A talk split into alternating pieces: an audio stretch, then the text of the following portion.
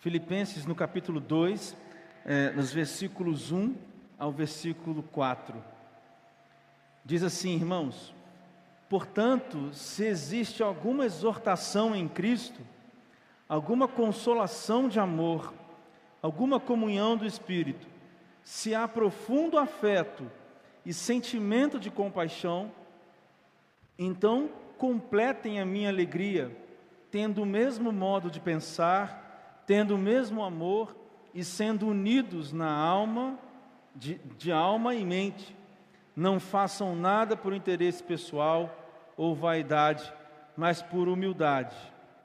Cada um considerando os outros superiores a si mesmo, não tendo em vista somente os seus próprios interesses, mas também os dos outros. Senhor, meu Deus, nos abençoe, Pai, nessa, nesse momento em que vamos pensar, estudar a Sua palavra. Senhor, fala conosco através da Sua palavra. É, assim, moda o nosso caminho, Pai. Espírito Santo tem toda a liberdade de falar e de agir apesar de mim, da minha insignificância, apesar de, dos nossos pecados, misericórdia nós te pedimos agora e que fale aos nossos corações. No santo nome de Jesus Cristo é que a gente ora, amém.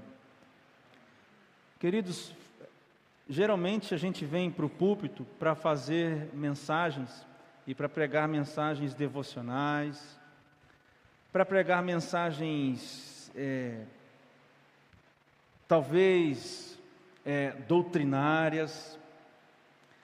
Talvez a gente venha né, para o culto uh, e para o púlpito para pregar mensagens que estejam mais conectadas, digamos assim, com as, com as tendências né, da sociedade no tempo atual. Mas é sempre difícil quando a gente vem pregar e a gente vai trazer um recado de Deus que é uma exortação. Pelo título da mensagem, você pode ver estamos junto? Uma pergunta e depois uma exortação para a igreja atual. Essa é uma mensagem, irmãos, de exortação. Uma mensagem que eu espero, que eu orei antes de, de estar aqui, para que surgisse, que fizesse surgir em nós efeito, consequências. Portanto, talvez não seja uma mensagem tão fácil de ouvir, mas é uma mensagem necessária para essa igreja. Amém? Bom, o apóstolo Paulo continua na sua carta aos Filipenses. É, a gente sabe que é uma carta, digamos, uma carta de alegria, porque ele está falando para eles se alegrarem, falando coisas bonitas para os crentes de Filipos, estando preso. E nós vimos isso tudo na, no capítulo 1. E retornaremos a esse assunto no capítulo 3. No capítulo 2 da carta do apóstolo Paulo aos Filipenses, ele dá conta de uma preocupação. Essa era uma cidade onde moravam é, pessoas de classes sociais distintas, sobretudo romanos, cidadãos romanos, e esta igreja possivelmente poderia estar assim pronta a viver situações de divisão, situações de dificuldades entre a igreja. Por isso, a divisão da igreja era uma preocupação do apóstolo Paulo. No capítulo 2, ele está dando essa No capítulo 2, ele está dando essa, essa exortação, porque ele está preocupado, bastante preocupado. Ele está bastante preocupado com a divisão na igreja. E aí, quando a gente lê então, irmãos, o versículo 1, olha só. Portanto, se existe alguma exortação em Cristo, alguma consolação de amor, alguma comunhão do Espírito, se há profundo afeto e sentimento de condição, sentimento de compaixão. Ou seja, irmãos, ele vai começar a falar depois disso. o apóstolo Paulo está dizendo: olha, então se eu estou autorizado a falar, se nós somos verdadeiramente irmãos, se nós somos verdadeiramente um povo só, trocando por outras palavras que a gente entenda, se nós somos um só, se a gente está aqui em comunhão, se essa igreja Raio J é uma igreja que vive em comunhão, se você que me ouve é, é parte da igreja de Cristo, está em comunhão, se a gente está junto, se a gente pode dizer estamos junto, então, então, ou seja, há uma condição. Se você está dizendo que você é igreja, que você faz parte de igreja, que você faz parte do corpo de Cristo, então tem algo para você. Agora, se você é um desses que não faz parte, não tem parte, não tem é, lugar assim, por vontade sua, né? A mesa, a igreja, tudo bem, não é sobre isso que nós vamos falar hoje. No entanto, se você professa a fé em Cristo, se você acredita em Jesus Cristo e não se encontra nessa condição principal de Paulo, então já está assim ah, começando de uma maneira equivocada. Se nós estamos em Cristo, nós somos enxertados em Cristo, nós fazemos parte de um corpo. Por isso, crente sem igreja não é sem cargo, tá? É crente sem família de crente. Não está no corpo de Jesus. Porque Jesus é o cabeça de um corpo, como o apóstolo Paulo escreve em Colossenses capítulo 1, a partir do versículo 20, 21, 22. Mas então, se a gente está em Cristo, se a gente é uma igreja, se somos um, se estamos junto mesmo, se estamos junto, então, então, aqui começa essa mensagem de exortação. Então, tenham o mesmo modo de pensar, versículo 2. Tenham o mesmo amor, segunda coisa. E terceira coisa, sejam unidos de alma e de mente. Então, se vocês fazem parte de uma igreja, se vocês são igreja, se vocês estão dizendo, proclamando por aí que são filhos de Deus, que acreditam em Cristo, que estão num conjunto, fazem parte de um conjunto de pessoas que se chama igreja, então precisamos ter o mesmo modo de pensar, precisamos ter o mesmo amor e precisamos ser unidos de alma e de mente. Mas aí no versículo 3 e 4, o Paulo vai mudar um pouquinho, ainda tratando da comunidade, agora ele fala para você que está inserido na comunidade. Antes ele disse que nós, nós temos que ter o mesmo modo de pensar, nós temos que ter o mesmo amor, nós temos que ser unidos de alma e mente. Aí, para que isso tudo aí aconteça, ele vai dizer: então eu, no meio de nós, preciso não fazer nada por interesse pessoal ou vaidade. Eu, no meio de nós, preciso fazer as, as coisas, preciso agir, lidar por, com, com, através da humildade. Eu, no meio de nós, preciso considerar o outro superior a mim mesmo. Eu, no meio de nós, preciso fazer isso não tendo em vista os meus próprios interesses, mas também,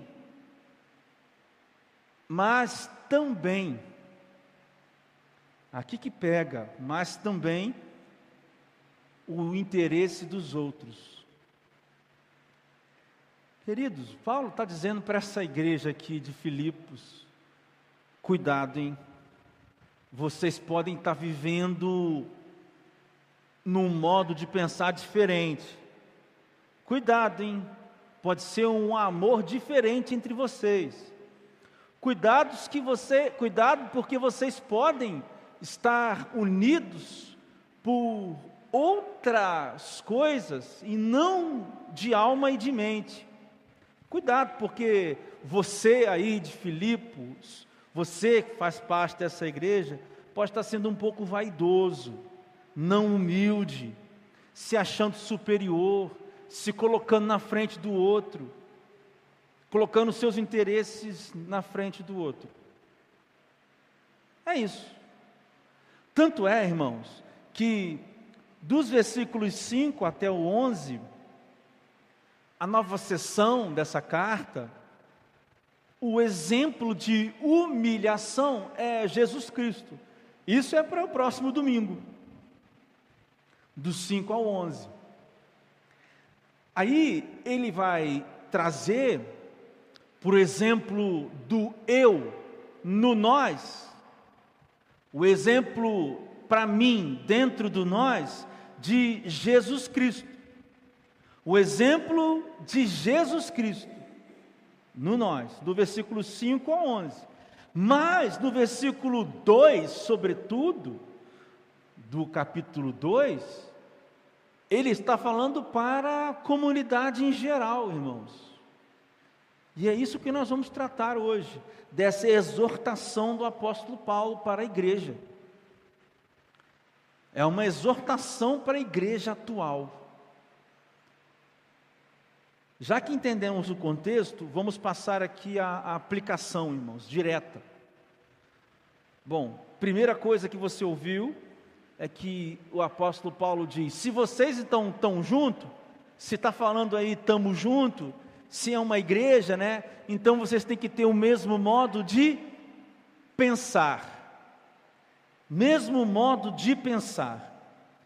Queridos, em outras palavras, o apóstolo Paulo, para mim, está querendo dizer: a missão da igreja, dessa igreja aí, o objetivo dessa igreja aí, em que vocês acreditam aí, tem que estar muito claro para vocês, irmãos.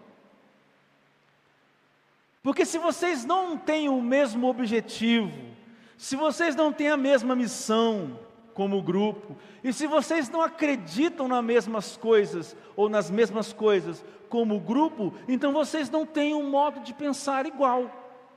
Três perguntas a gente vai entender melhor esse modo de pensar.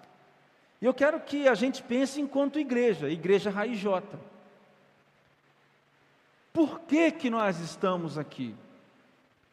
Se essa resposta não é clara para mim, não é clara para o Lucas, não é clara para Ivana, pastor Renato, Rita, as outras pessoas que não estão aqui hoje. Então nós não temos o mesmo modo de pensar. E se não há resposta para essa pergunta, então nós não temos o mesmo modo de pensar, irmãos. A segunda pergunta é: para que nós estamos aqui? Para quê? Não é por quê, irmãos, é para quê? Para o que que nós estamos aqui? A terceira pergunta é, talvez a mais, a mais difícil. Aqui a coisa fica difícil, é como que a gente vai chegar onde a gente quer chegar? Porque, irmãos, é isso daqui que o apóstolo Paulo está falando para essa igreja. O contexto de Filipos era um. E para esse contexto de Filipos, tem várias, irmãos, tem várias Gente, tem várias, vários conselhos de Paulo. Você pega, por exemplo, a carta de Paulo para o Timóteo. Tem conselho, gente, prático. Ó, escolhe gente assim, assim, assim vai ficar do seu lado. O fulano de tal, cuidado com esse fulano. O ciclano, não sei o que lá. O Paulo dava, assim, conselhos práticos, direções práticas para as igrejas que ele implantou e para os líderes daquela igreja, porque além de saber para quê e de saber o porquê, ele também sabia como. Como? Queridos, o que, que a gente quer? A gente quer uma igreja cheia. Irmãos, espera aí, nós estamos aqui para quê? É só para ter uma igreja cheia? Também. Mas que bairro é esse? Que lugar é esse? Por que, que é aqui e não lá? Por que, que é 2023 e não 1957 e não 2057, mas é 2023? E como, irmãos? Está certo o que nós estamos fazendo? Está certo nossas células? Está certo nosso tratamento no culto? Está certo o que a gente está pensando? É claro que eu não posso dizer certo ou errado. Eu estou dizendo é, nós precisamos de ter o mesmo modo de pensar, queridos. Qual é o futuro que nós estamos planejando para esta igreja? E muito mais do que isso, meu querido irmão, como é que você faz parte desse futuro? Queridos, como é que uma igreja vai existir? Como é que um grupo de pessoas vai existir se não há projeções, irmãos? Pastor Renato falou que agora que eu assumi uma cadeira na Academia Itaperonense de Letras, com muita honra, com muita alegria, fiz, aconteceu isso sexta-feira, e um dos lemas uma das, das, das, das dos objetivos, das metas dessa instituição é se colocar dentro do século 21, é renovar, é abrir mais. Então está muito bem definido. Aí são várias, são várias metodologias, são várias ações. E outra coisa, irmãos, que a igreja precisa ter é não só saber o que fazer, mas é saber fazer. É saber fazer, irmãos. Não só como estamos, é, é, como chegar lá, mas com que qualidade nós fazemos o que nós propomos fazer, irmãos. Esse mesmo modo de pensar toca muita coisa da igreja, muita coisa. Excelência, por exemplo. Todos nós precisamos ser excelentes naquilo que a gente faz aqui. Senão, não é o mesmo modo de pensar, meu irmão. Você trabalha num lugar, talvez aí que você está me ouvindo. Se você trabalha numa empresa, você vai ver que isso é o básico. Você tem que trabalhar assim assado para isso acontecer e dê o seu melhor, porque tem meta, tem não sei o quê. A igreja não é uma empresa, mas é um coletivo de gente que precisa ter o mesmo modo de pensar, obviamente, orbitando o centro do Evangelho, que é a revelação do próprio Deus através da Sua palavra. Essas perguntas, para quê, por quê e como, elas estão respondidas na própria Bíblia, irmãos. Basta que a gente olhe para ela. Mas o apóstolo Paulo continua dizendo que nós temos que ter também o mesmo amor. A segunda aplicação de hoje. E quando o Paulo diz isso, irmãos, veja, veja só. É, eu gosto muito da concepção dos dos gregos, assim, tem várias fases a cultura e a produção de conhecimento da Grécia. Mas existe um período que é o chamado clássico, e esse período clássico, chamado também de período helênico, ele acontece uns cinco, seis séculos antes de Jesus Cristo. É lá que está Platão, antes dessa gente aí estão os pré-socráticos, é lá que está o Pitágoras, tem um monte de gente boa, de, de, de filósofo bom. Estou dizendo isso porque nesse tempo existe uma concepção, havia uma concepção grega a respeito do que é o amor. Eu já falei isso algumas vezes aqui na igreja. E existe um amor que é o, o amor filéu, que é a pergunta que Jesus faz para Pedro em João no capítulo 1, é, 21, nos versículos 17. Inclusive, é um dos títulos da, de uma das canções do CD que lancei em 2021. que está no Spotify e que cantamos aqui de vez em quando na igreja. Jesus chega para Pedro, depois de Pedro ter negado, né?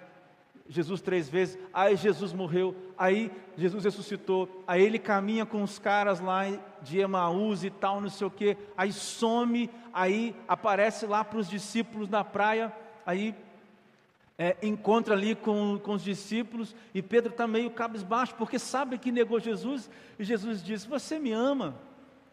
E a pergunta de Jesus é: Você me ama como um amigo, filéu? É isso. Às vezes nós pensamos que é esse amor de amigo.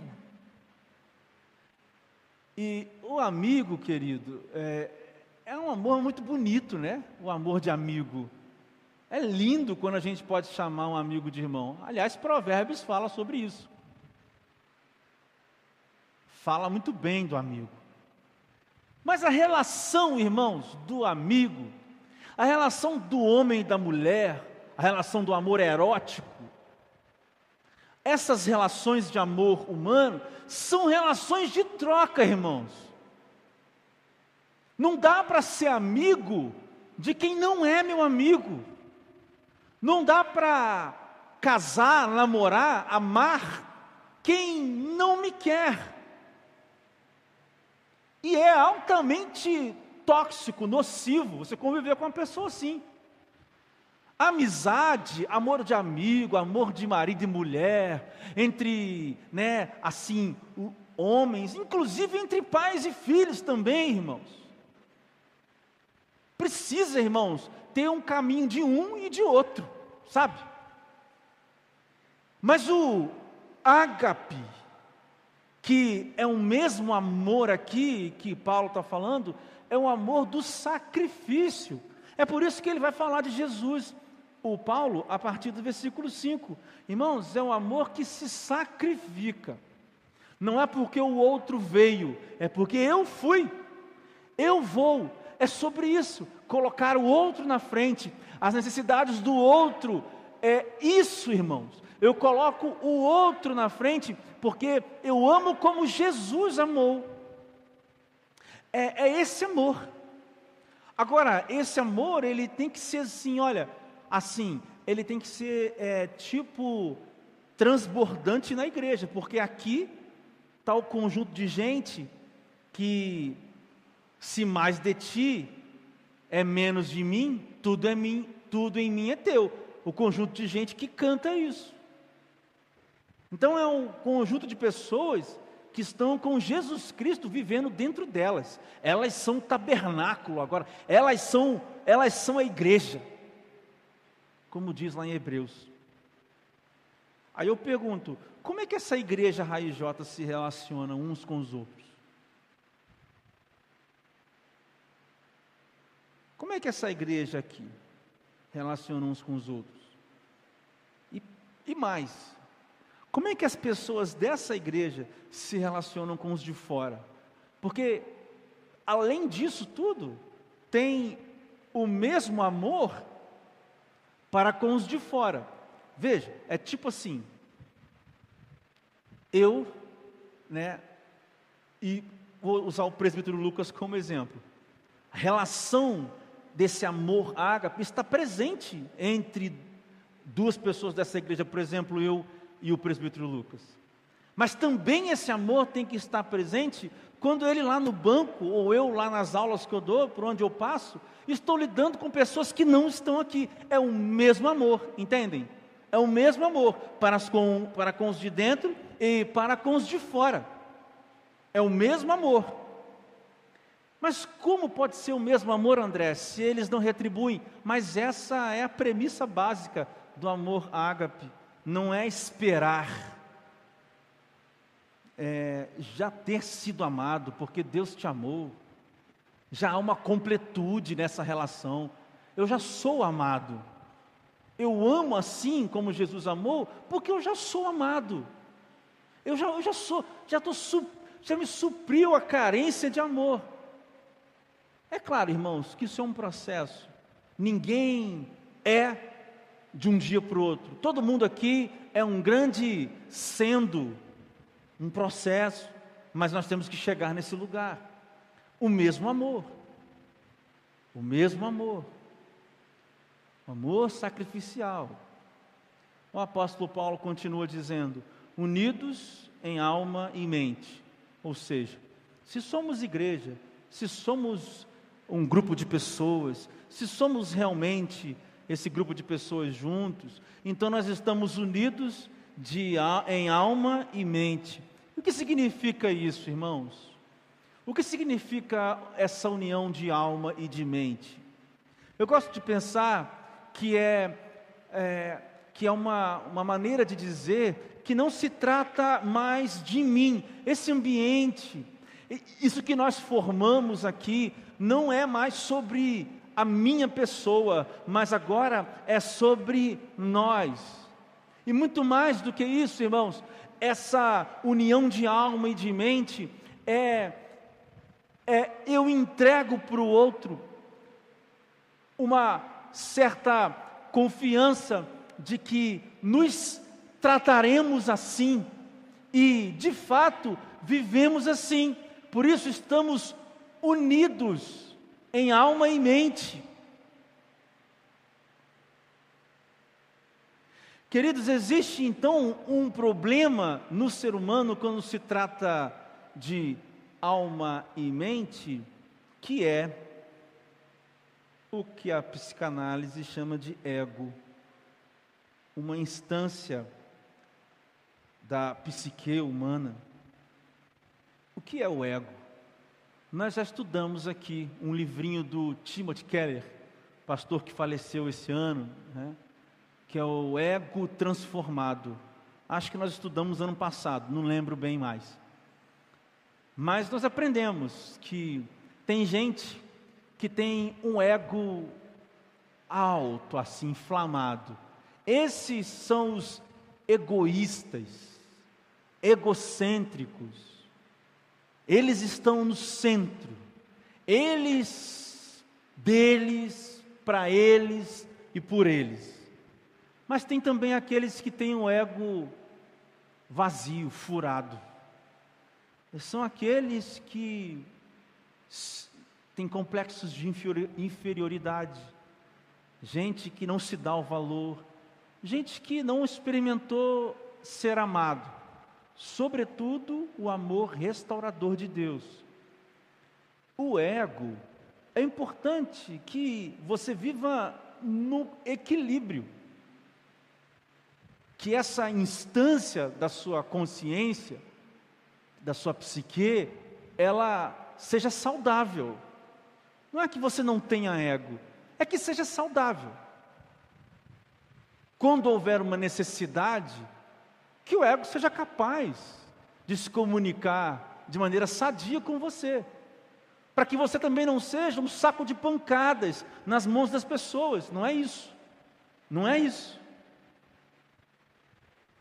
Mas aqui a questão de Paulo é que a sermos unidos em alma e mente é o antagônico, é o contrário de uma ambição egoísta.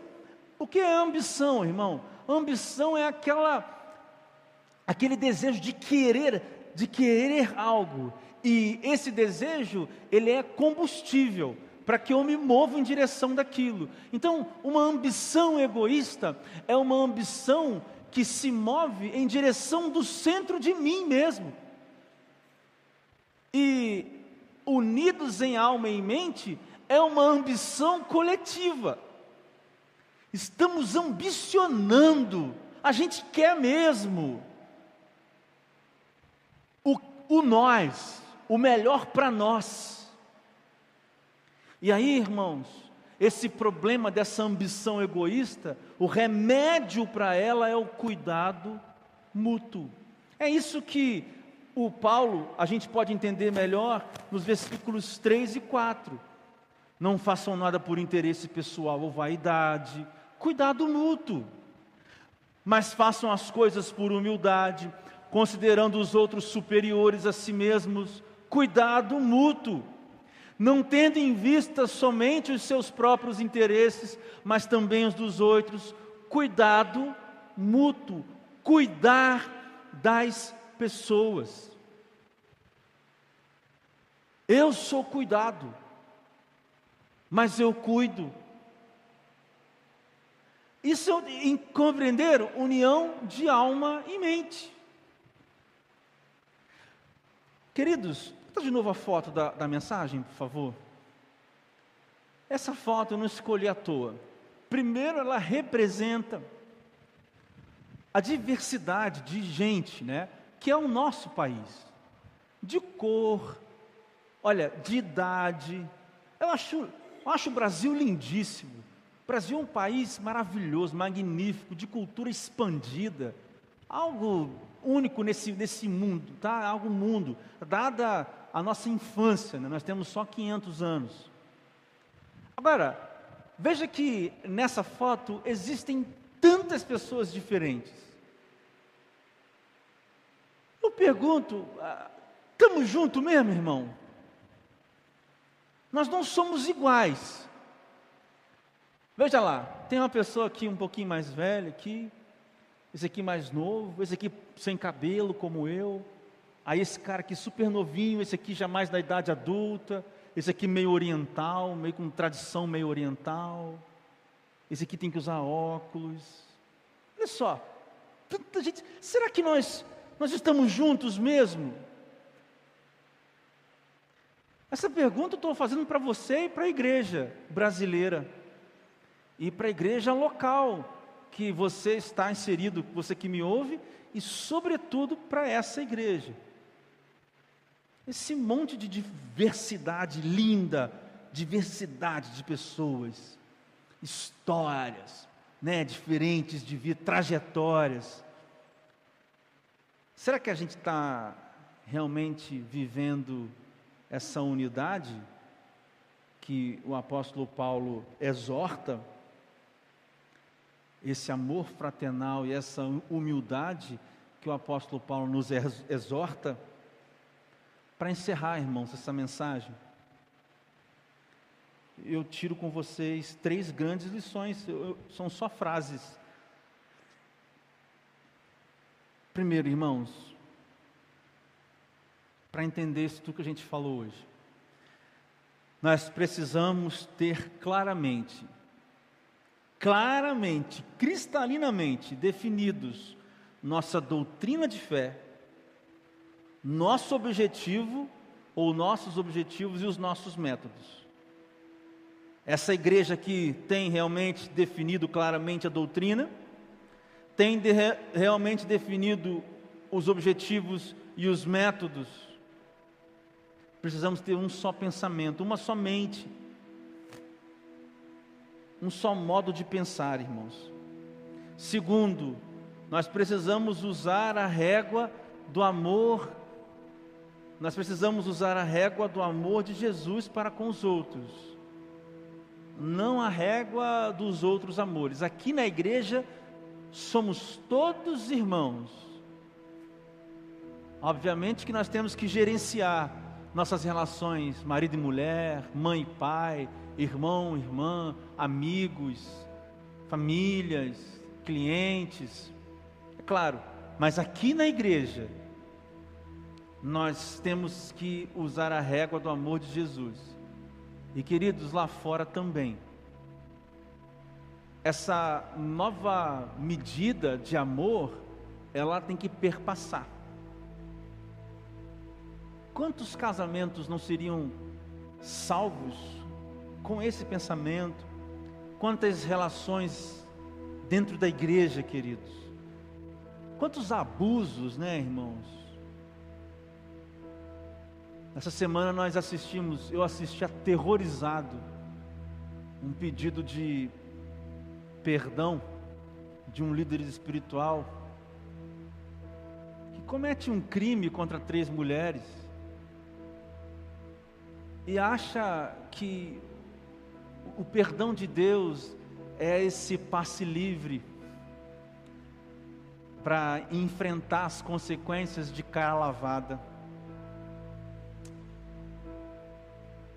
Queridos, as pessoas são abusadas na igreja. Não estou falando só sexualmente.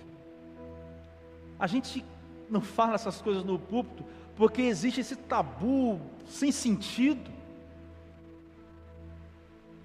são abusadas emocionalmente, são abusadas de tantas formas. Mas essa régua do amor de Jesus, ela aplicada, tantas coisas assim seriam evitadas, porque eu vou sacrificar a mim pelo bem do outro. Em terceiro lugar, irmãos, nós precisamos ser uma frente só, unida. Uma frente só. Uma frente. Nós estamos numa batalha espiritual, estamos em guerra de carne em carne contra ninguém, nossa batalha é espiritual.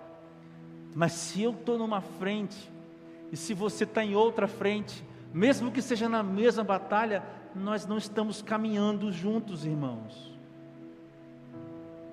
Eu preciso de você na mesma frente que eu, porque se você está lá na outra frente, na hora que eu tomo um tiro, eu preciso de cuidado. Quem é que vai cuidar? Na hora que você toma um tiro, eu não estou lá com você. Nós precisamos ser uma frente só unida, no mesmo propósito e cuidando uns dos outros. E aí eu te pergunto: e aí? A gente está junto? Vamos orar, irmãos? Senhor Deus, eu te agradeço por essa palavra que o Senhor colocou nos nossos corações. Pai, nós humildemente aceitamos e assim abraçamos a exortação que encontramos na tua palavra hoje. Ajuda esta igreja a encontrar e viver unidade. No nome de Jesus, Pai, por favor, ajuda as igrejas a viverem esta unidade. Ajuda, Senhor Deus, a igreja brasileira a viver essa unidade. Põe luz na tua palavra para que as pessoas sejam surpreendidas pela beleza, pela verdade, capturadas, Pai, pela verdade da palavra, única e exclusivamente. Em nome de Jesus, essa é minha oração. Amém.